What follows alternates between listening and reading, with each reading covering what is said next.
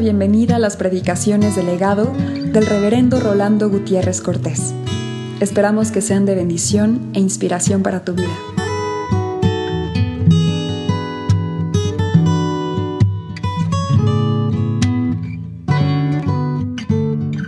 Proverbios 16, del 25 al final, Salmo 119, del 105 al 112 antes de comenzar a meditar sobre las alternativas que ponemos como elemento que el Señor sabe escudriñar, quisiera que tuviéramos en mente lo siguiente.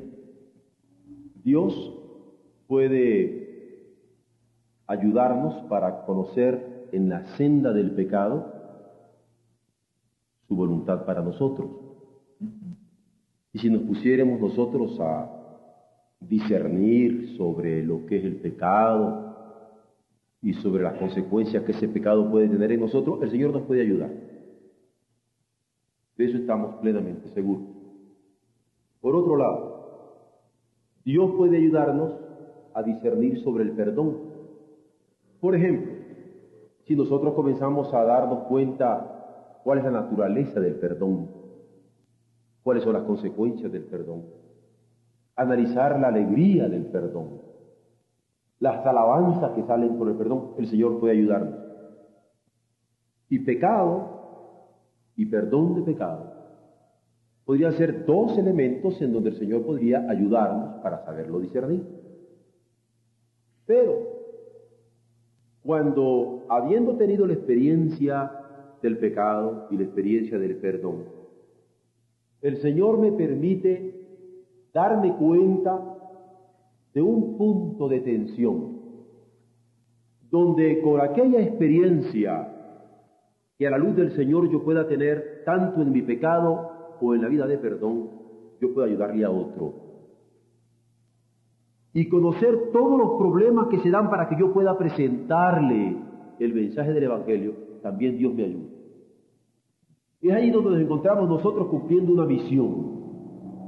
No para decirle a la gente cuánto mal le lleva el pecado, o para decirle a la gente cuánto bien le lleva el perdón, sino para auxiliarlos, para llevar adelante la obra de la reconciliación que nosotros tenemos en nuestras manos. Entonces, cuando nosotros estamos en estos momentos trabajando, pensando, reflexionando sobre el escudriñar de Dios, sobre las alternativas, Estamos trabajando en ese punto tensional de la alternativa donde nos encontramos. Pero esto se ubica concretamente en cuatro elementos que yo quisiera destacar en la, lectura de la Biblia en esta mañana, en el libro de los Proverbios, y que conocemos con el nombre de trabajo, donde todos nos encontramos. Porque allí en el trabajo es donde el Señor nos va a utilizar mientras trabajamos. Uno. Dos, la vida, porque la vivimos. Y a medida que la vayamos viviendo, vamos a ir descubriendo de cómo el Señor en ella va revelándose como de gloria en gloria. Y lo que va haciendo en nosotros. Pero además, vamos a ver cómo la amistad podrá ser un campo precioso en donde el Señor nos va a permitir que esta tensión, que estas alternativas, con contradicciones internas dentro de ellas, nos permita llevar adelante el trabajo. Y así nos vamos a encontrar a veces con un amigo, tal vez en nuestro trabajo y mientras vivimos, pero con un amigo y una amistad preciosa, en donde el Señor nos va a ayudar a darle su evangelio. Y Dios está escudriñando eso. Pero por último, de acuerdo al pasaje nada más que estamos viendo ahora, el futuro. Porque la palabra nuestra al amigo no solamente decidirá, su futuro, sino mi futuro con él. Porque a lo mejor al convertirse él en un soldado de Jesús, nuestra vida se transforma. Y nos tornamos en compañeros de gracia para la gloria de Dios. Con esto quiero dejar claro que no se trata solamente de escudriñar la alternativa de una senda u otra senda, sino de ese punto de testimonio en donde nosotros vamos a laborar mientras trabajamos, mientras vivimos, mientras desarrollamos nuestra amistad o mientras construimos nuestro futuro. Leamos el pasaje. Dice así, hay camino que parece derecho al hombre, pero su fin es camino de muerte. El alma del que trabaja, trabaja para sí, porque su boca le estimula. El hombre perverso cava en busca del mal y en sus labios hay como llama de fuego. El hombre perverso levanta contienda y el chismoso aparta a los mejores enemigos, amigos. El hombre malo lisonjea a su prójimo y le hace andar por camino no bueno. Hasta allí. Apariencia y realidad es una de las distinciones más difíciles en el campo del conocimiento. Hay una, toda una ciencia que se llama epistemología, teoría del conocimiento que se ocupa de saber cuándo estamos ante una apariencia y una realidad. En buen lenguaje popular nosotros lo tenemos recogido en proverbios, cara vemos y corazones no sabemos. ¿No es cierto? Porque a veces lo que vemos no es lo que está en la realidad. Y es de las cosas más difíciles de poder discernir entre la apariencia y entre la realidad. Por eso digo que es de lo más difícil en el campo del conocimiento. Se ha discutido en el terreno de las sensaciones, por lo que se ve, o por lo que se oye, o por lo que se huele, o por lo que se toca, o por lo que se gusta. Se estudia en diferentes teorías de la percepción, porque es lo mismo lo que yo veo con mis ojos que lo, que yo puedo percibir cuando el elemento de la razón entra en lo que estoy viendo porque ya es una percepción, percibo algo. Pero compete también al campo de la revelación bíblica. A Dios le interesan los juicios de sus hijos. ¿Qué es un juicio? ¿Lo que se afirma o lo que se niega? A Dios le interesa todas las afirmaciones que nosotros hacemos. Y también le interesa a Dios todo lo que nosotros negamos. No podemos pensar que a Dios no le interesa nuestra afirmación o nuestra negación. El rumbo que se sigue, a Dios le interesa. El trabajo que se lleva a cabo, a Dios le interesa. Las búsquedas en que alguien se encuentre envuelto, depende de lo que opina sobre lo que ve. ¿Y por qué le interesa a Dios lo que pensamos? ¿Por qué le interesa a Dios los rumbos que seguimos, el trabajo que llevamos a cabo, la búsqueda en que nos encontramos envueltos?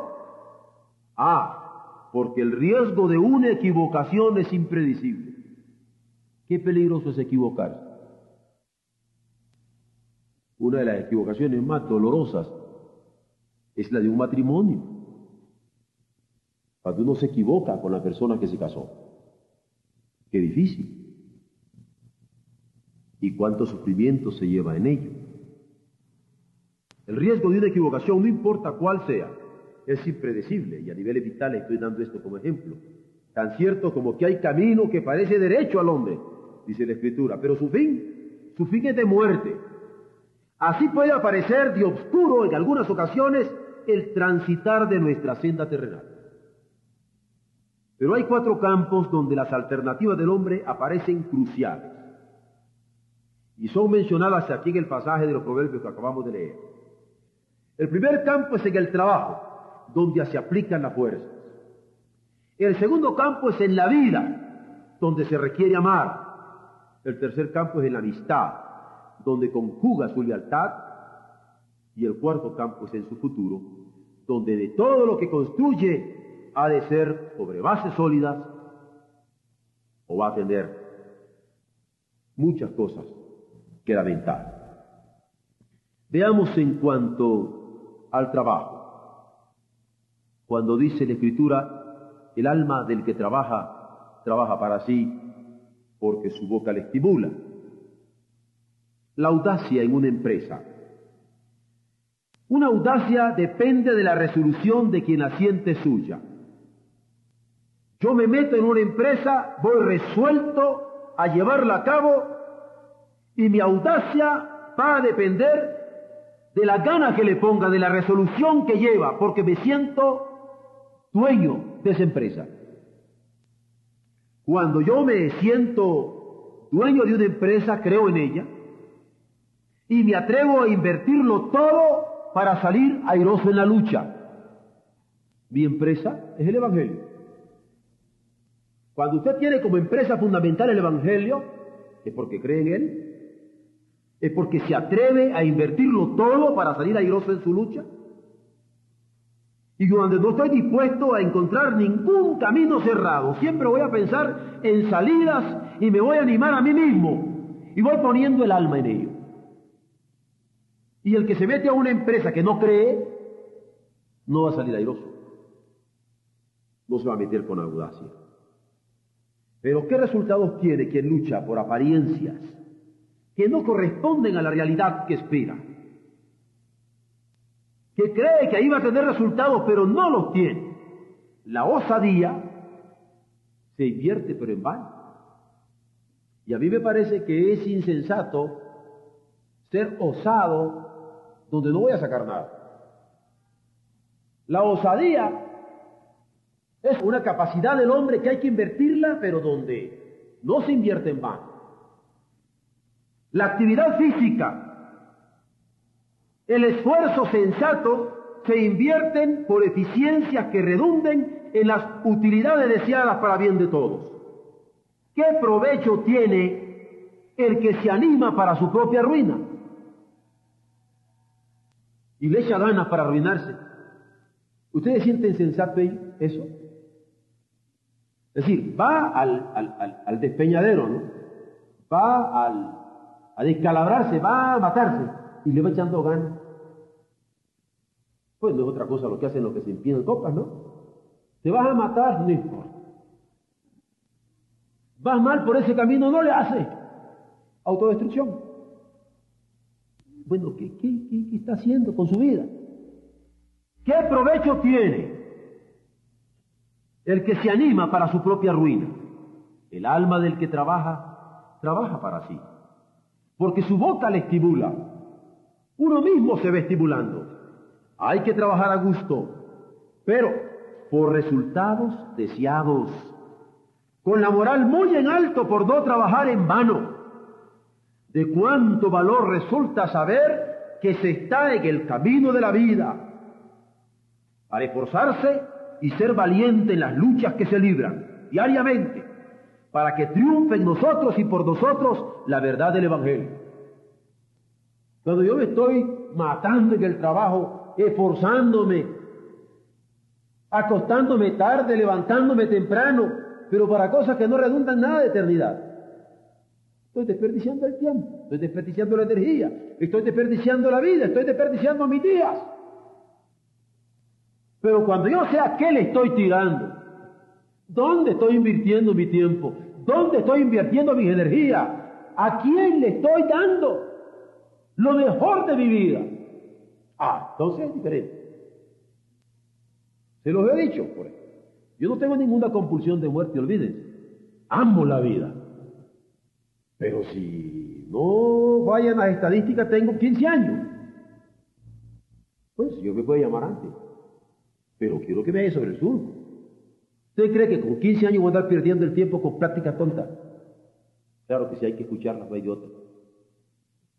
Usted no puede perder la vida, no puede perder el tiempo. Si lo tiene contado, ¿qué va a dejar de herencia? ¿Qué para las nuevas generaciones? ¿En qué estamos invirtiendo esa vida? Por eso es que es importantísima la escritura. Y no nos vayamos con la finta. Eso es lo que quiere decir apariencia. Pues. Nosotros vayamos con la apariencia, tenemos que irnos con la realidad, porque cuánto valor tiene cuando uno sabe que está trabajando en el camino de la vida, esforzándome y siendo valiente en esa lucha que libro diariamente, para que triunfe en nosotros y por nosotros la verdad del Evangelio. Ahora, creer en Dios es creer en el amor. Y alguien podría decir, pero ¿para qué está amando tanto si ni se lo agradecen? El Señor dice, vence con el bien y el mal. Es que el Señor me dice que el amor es el que debe sembrarse.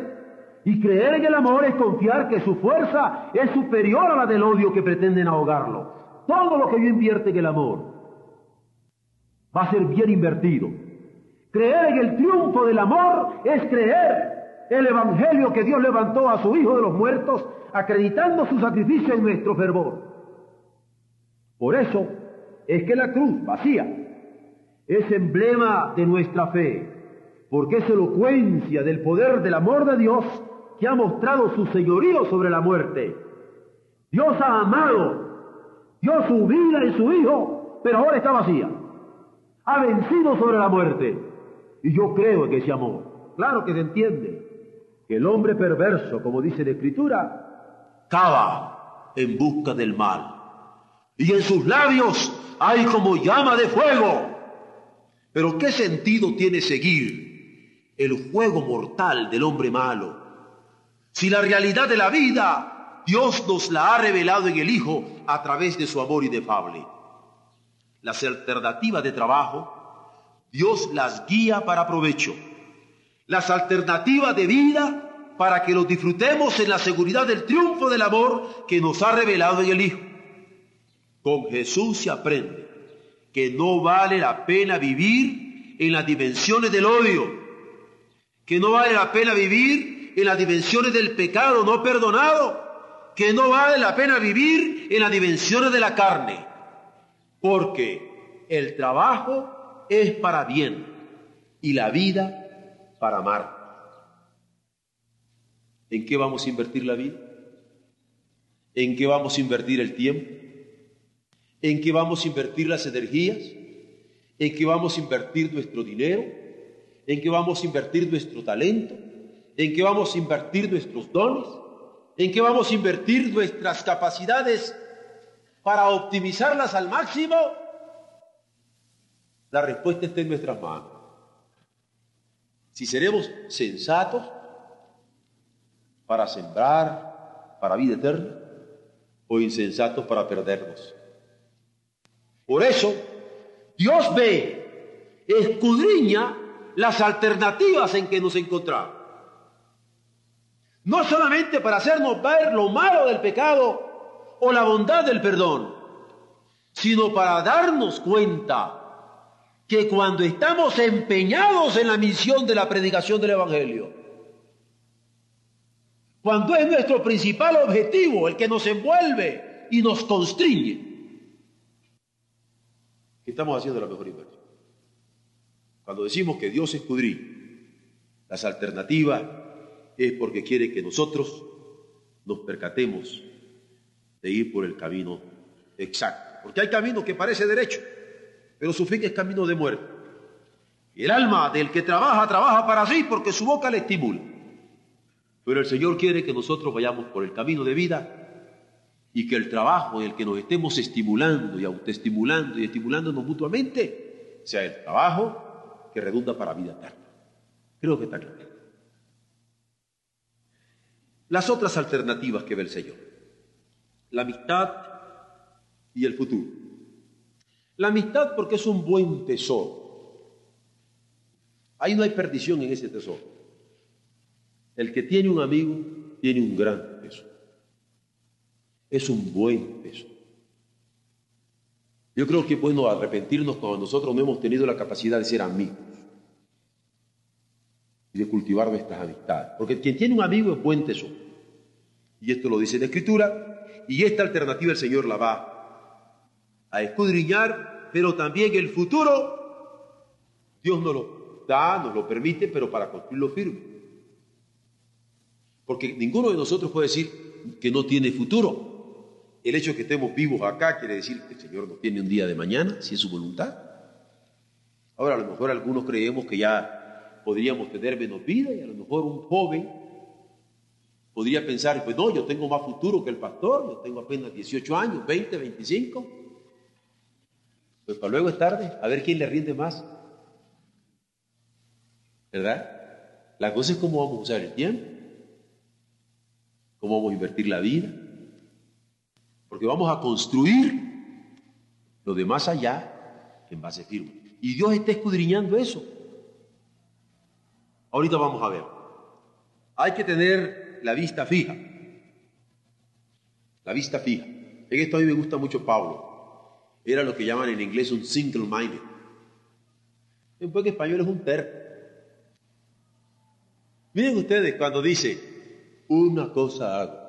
¿Se acuerdan? Una cosa hago. No hacía dos, ni tres, ni cuatro. Una cosa hago. ¿Y cuál era? ¿Ah? Olvidando ciertamente. Hay unos que siempre andan acordándose de atrás y, no pueden seguir.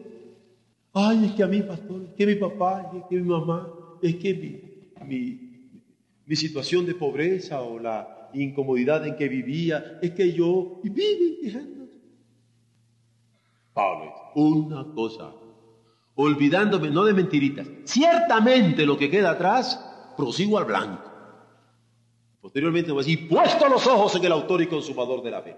Allí es donde nosotros tenemos que ubicarnos. Porque hay que tener la vista fija en el Dios de paz que resucitó de los muertos a nuestro Señor Jesucristo.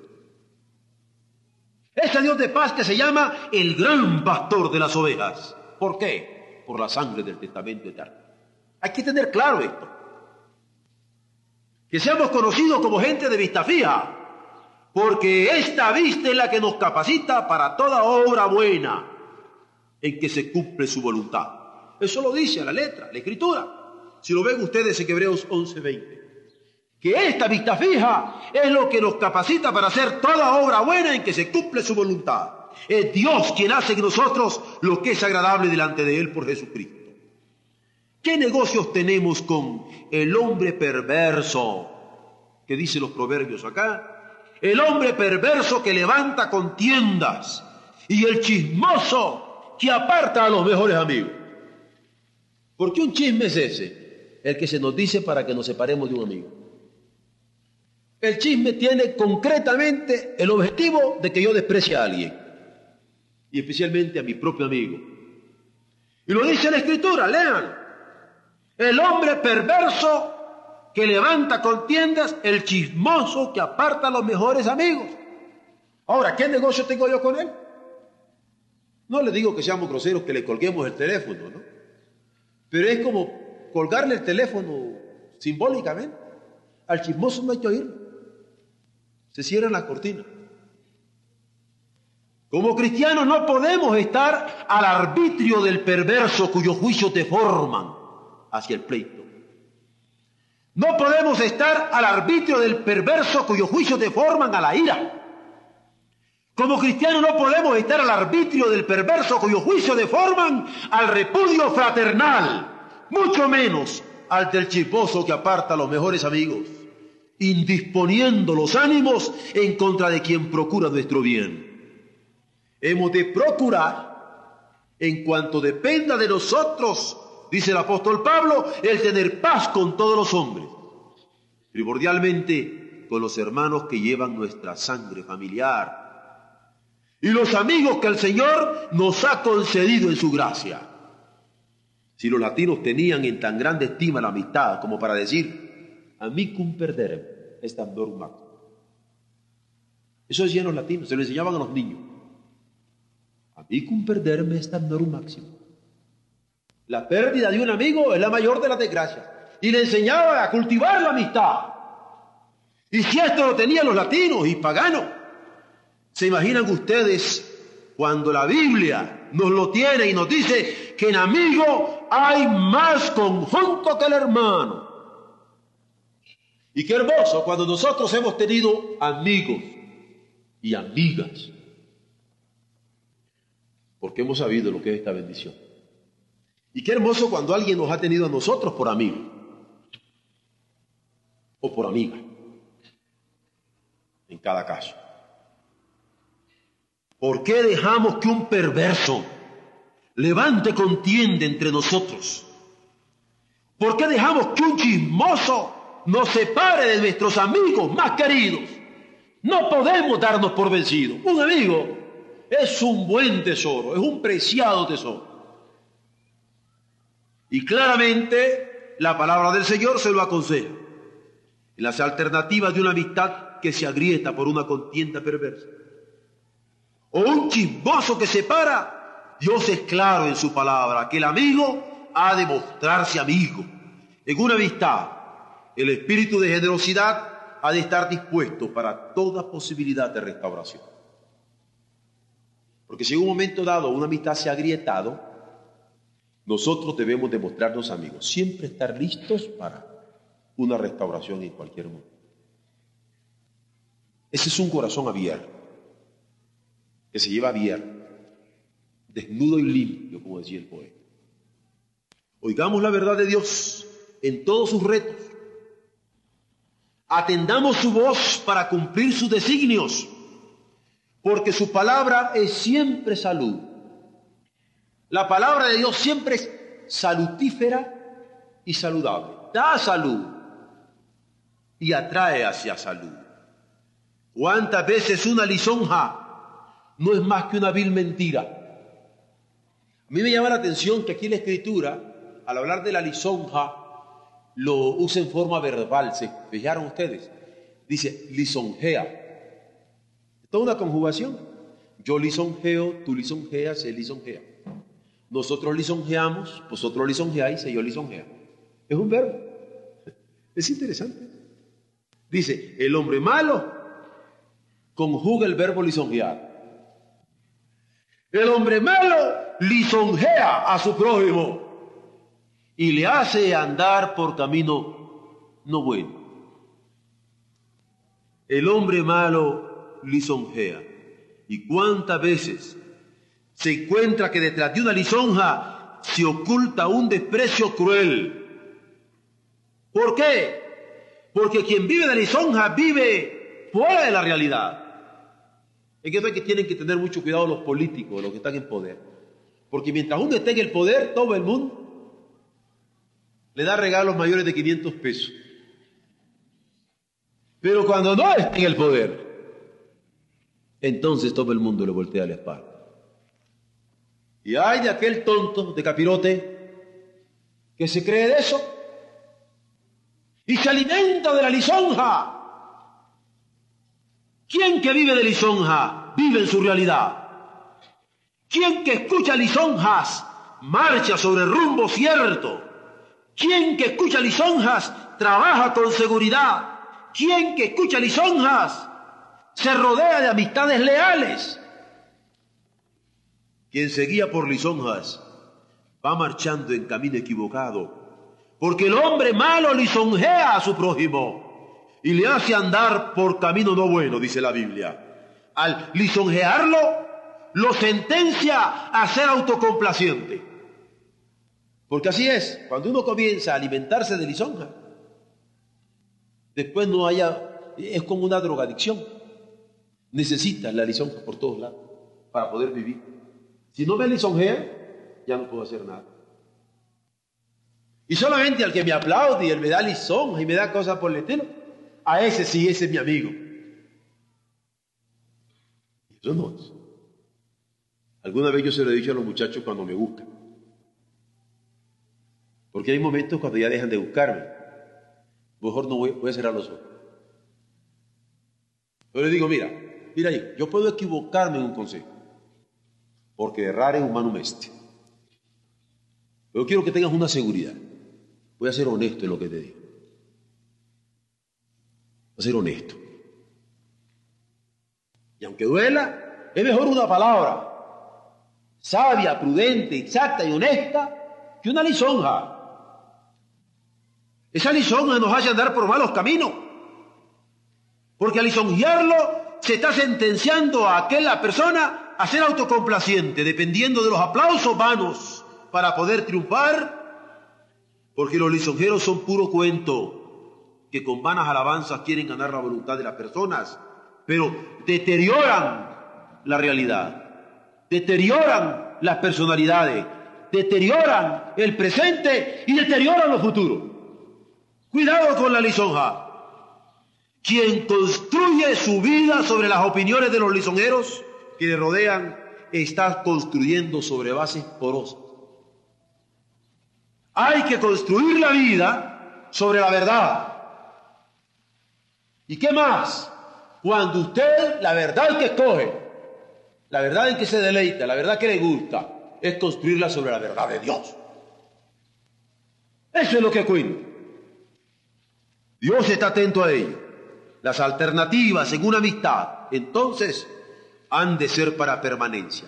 No nos satisfagamos con tener una amistad que estamos dispuestos a perder. La deconstrucción ha de ser la deconstrucción de un futuro. Para construirla sobre esta verdad insustituible, la del Señor. Ahora bien,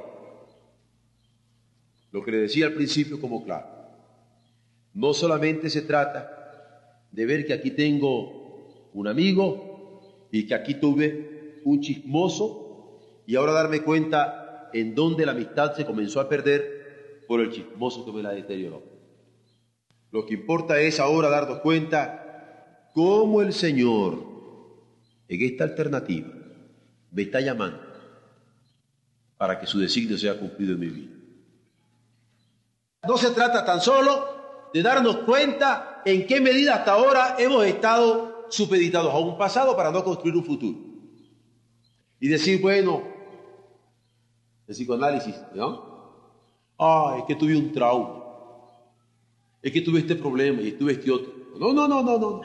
Está muy bien eso, pero aquí no se trata de eso. Ni se trata tampoco de una utopía. Se trata ahora con la verdad de Dios. Ahora con la verdad de Dios, ¿cómo voy a luchar? Porque Dios escudriña las alternativas. Claro que nos ayuda a entender las verdades que nos están rodeando. Pero en el centro de ellas nos va ayudando para salir adelante. Para salir adelante. Y no satisfacernos con atacarnos en el análisis, sino emprender una lucha con sentido.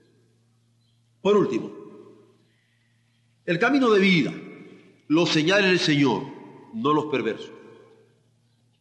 Algunos creen que ya hicieron negocio cuando llaman por teléfono para decirle a alguien que haga una cosa mala, que desprecia a fulano o que no se mete en tal cosa. Yo creo que es insensatez dejarse guiar por un perverso. ¿Por qué está haciendo algo uno? Por un perverso, impío, inocuo, incapaz de orar, cervecero a la hora que no lo ve su mamá. No sé, nadie me ha dicho nada. Sí, porque ya el problema del carácter. El carácter no es del de un muchacho que Ay, hasta el Lalo lo trae cuando va con sus papás. A mí me gusta verlo a la hora que está solo. A esa hora. ¿Ah? A esa hora la cosa. A esa hora. Es la hora de la verdad. Y hay gente que se aconseja a perversos. Su futuro lo determinan los perversos. Válgame, ¿quién será más tonto? ¿El perverso o el que se deja guiar por un perverso? El camino del Hijo de Dios no puede ser guiado por perverso, por Dios. Es la palabra la que nos va a guiar, no los perversos, inicuos e impíos. Entonces hay que sacudírselo. Tener la capacidad de no ser cobarde, porque se le tiene miedo a esa habilidad del perverso. ¿A quién corresponde el juicio sobre las obras de nuestro trabajo? Al perverso. Las obras de lo que yo hago, ¿las va a juzgar un perverso? No. Las obras de mi trabajo, mi trabajo, lo que yo hago, tienen a alguien que la juzga. Yo trabajo por el juicio de los perversos. Trabajo para ayudarlos, para que vengan al conocimiento de Dios pero es triste cuando la conducta está determinada por juicio de perversos. ¿Quién va a juzgar nuestra obra? El rendimiento de nuestra vida. ¿A poco me voy a dejar yo estar viendo el horario de mi vida por uno que no tiene horario? La estimación de nuestras amistades. ¿Quién es el que va a estimar mis amistades? ¿El perverso? Es Dios. La responsabilidad con que construimos paso a paso en los días de nuestra existencia. ¿Quién es el que la va a juzgar? Todos comparecemos ante Dios, que escudriña nuestras alternativas. No podemos desviarnos de sus caminos. Es de Dios que recibimos la fuerza creativa para ejercer cada trabajo. Y es a Él a quien somos responsables. Dios es el creador de cada vida, pero también Dios es el sustentador de cada vida. Nos compete a vivir en la dimensión de su gracia. Cada amistad, por eso, es tesoro que Él nos brinda. Cada amistad es tesoro que Él nos brinda. Yo he tenido la experiencia de, en trabajos muy ingratos muchas veces, muy ingratos, difíciles, duros, que el Señor siempre me ha concedido la flor de una amistad en medio del pantano. Y cuando veo esa flor, me olvido del pantano. No por ser iluso, porque qué hermoso es poder ver. Dios siempre nos da posibilidades de tener amigos que nos rodean. De Dios es que recibimos esta bendición. Cada amistad, Él nos la da. ¿Por qué no cuidarla con cariño? Es el consejo que Dios nos ofrece, cultivar cada amistad en su nobleza. Dios no escudriña las alternativas vitales en que nos movemos para que avancemos con torpeza en nuestro caminar por este mundo. Él quiere que oigamos su palabra, que obedezcamos su voluntad y que nos conduzcamos cada día alumbrados con la luz de su revelación cantando. Oh Dios de luz, es tu palabra eterna lámpara cierta, límpido fanal, que los temores y la duda ahuyenta en nuestra oscura senda terrenal. Si Dios escucha nuestras alternativas, ve nuestras alternativas, estima nuestras alternativas, escudriña nuestras alternativas y las alumbra con su palabra, ¿qué nos queda a nosotros? Darle gracias, claro. Pero ver que me está alumbrando para dónde voy. ¿Abusados? Para enderezar los pasos de acuerdo a lo que Él me indica.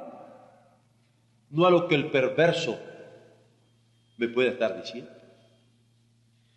Antes que conducirnos por la apariencia de nuestras percepciones, hemos de vivir acordes a la revelación de Dios. Por eso, hermano del alma, hay caminos que parecen derecho al hombre, pero su fin es camino de muerte. El alma del que trabaja, trabaja para sí, porque su boca lo estimula. El hombre perverso cava en busca del mal y en sus labios hay como llama de fuego. El hombre perverso levanta contienda y el chismoso aparta a los mejores amigos.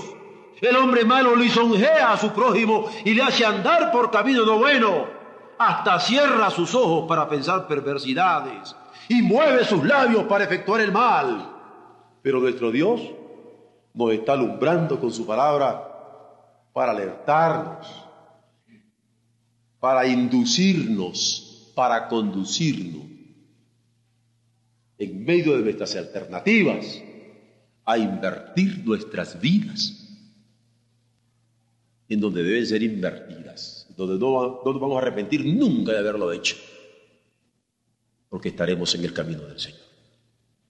Amén.